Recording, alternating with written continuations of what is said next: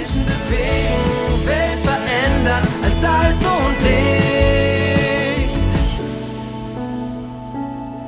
Hoffnungsgeschichten. Hundertmal von Gott bewegt. Ein Podcast der Allianzmission. Jesus klopft an. Unser Team, verdeckt in einem Land in Südostasien arbeitender Missionare, berichtet. Mitten im Lockdown rief uns Lorenz an. In den Wochen zuvor hatte er zaghafte Schritte auf Jesus zugemacht. Vergangene Nacht hatte es sich zugespitzt.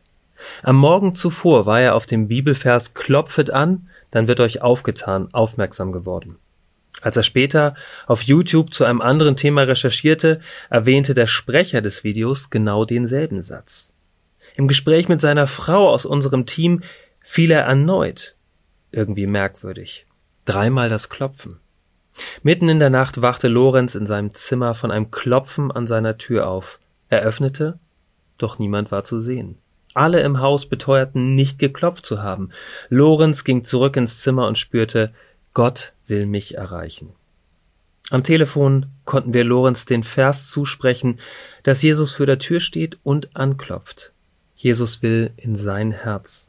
Und genau das geschah. Lorenz folgt nun Jesus nach. Wir haben Lorenz Namen zu seiner Sicherheit geändert. Dazu aus Offenbarung 3, Vers 20.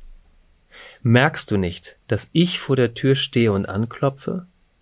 Wer mich rufen hört und mir öffnet, zu dem gehe ich hinein und wir werden miteinander essen. Ich mit ihm und er mit mir. Lesen und ermöglichen Sie weitere Hoffnungsgeschichten unter allianzmission.de slash Hoffnungsgeschichten.